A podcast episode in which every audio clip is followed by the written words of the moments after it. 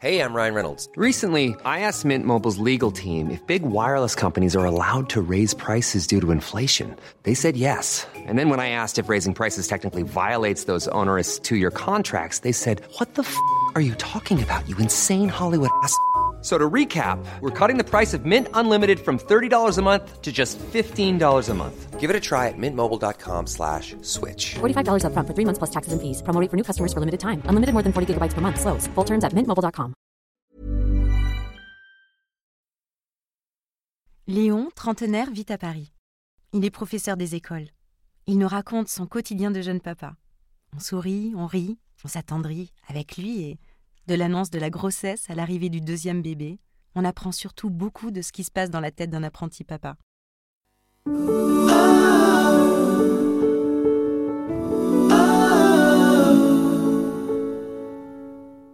Le slip bleu.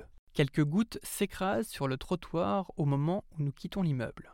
Jules a le visage comme un point serré, il ne sait rien de ce qu'il attend, une endoscopie bronchique, sinon qu'il s'agit de quelque chose d'inhabituel d'inquiétant. Je lui ai expliqué. La caméra spéciale qui va regarder l'intérieur, l'anesthésie, les infirmières, le docteur. Nous passons au magasin de jouets pour réserver le jeu qui récompensera son courage. S'il a peur qu'il pense à ces silhouettes de singes en plastique qu'on doit d'une pression des doigts catapulter sur les branches d'un arbre. On jouera ensemble. Le poing serré, je l'ai dans le ventre. Première hospitalisation. J'achète son courage et le mien est pour eux.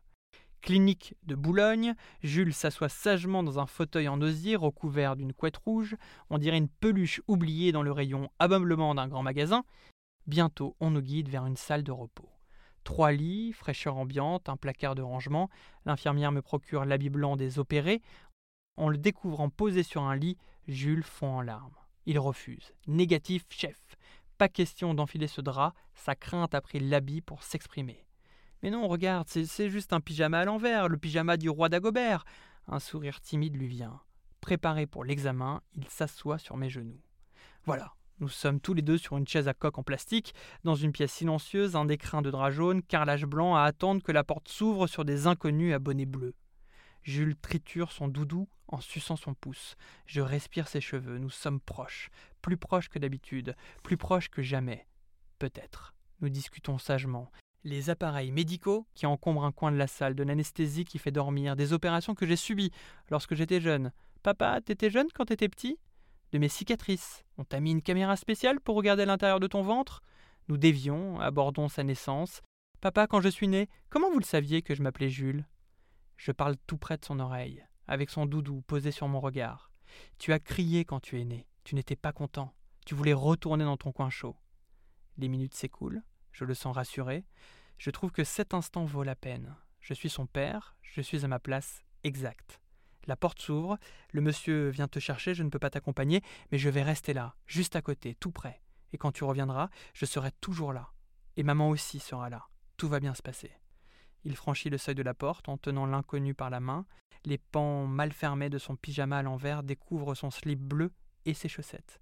Il marche très lentement vers le bloc opératoire, son doudou plaqué contre sa poitrine. Il ne se retourne pas. C'est juste moi qui suis retourné. Matin dimanche. Je suis pris dans la calotte glaciaire et un pingouin marche à la surface. Quelle heure peut-il être? Dans le coton du subconscient, des mains poussent les persiennes. Mon sommeil fond. Un filet de lumière s'introduit dans le cerveau. Matin farniente. Des oiseaux posent leurs pattes graciles sur les branches tendues des neurones endormis.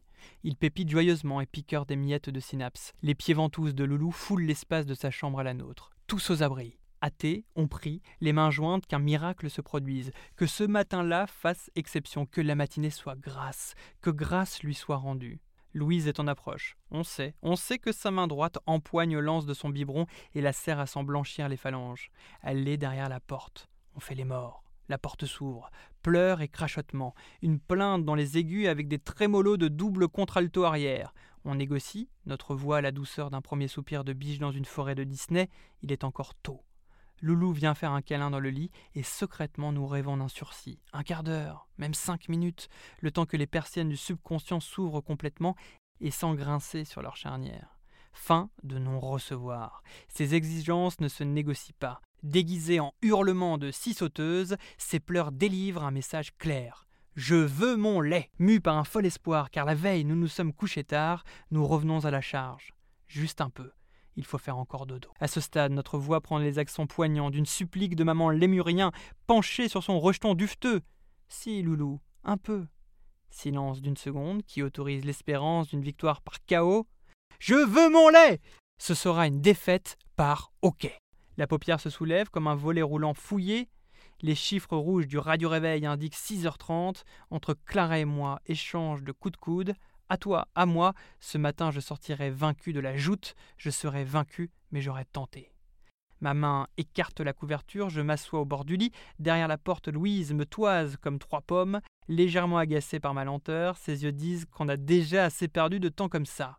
La suite, le robot qui est en moi la connaît, le lait qui chauffe, le chocolat qui se touille, le biberon qui se remplit, qu'il faudra sur un plateau apporter au salon vers princesse assise sur le canapé. Lorsque je lui tendrai son petit déjeuner, son index pointera la télé pour exiger oui oui et sans discussion L'autre est si fier dans sa petite voiture jaune et rouge.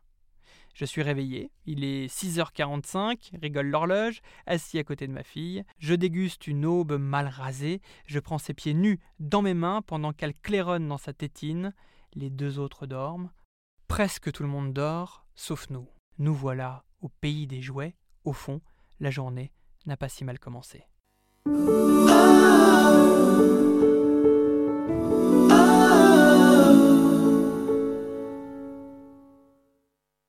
Un podcast imaginé et produit par Podcasters Media, enregistré chez Studio Line.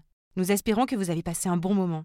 Si c'est le cas, surtout n'hésitez pas à le faire savoir à vos proches, copains, collègues, voisins, amis, parents, bref, à tous ceux que vous aimez ou estimez.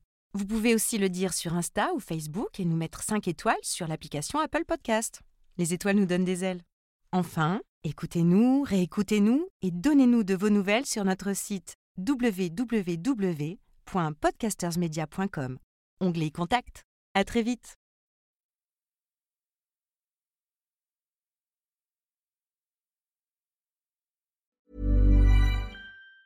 Ever catch yourself eating the same flavorless dinner three days in a row?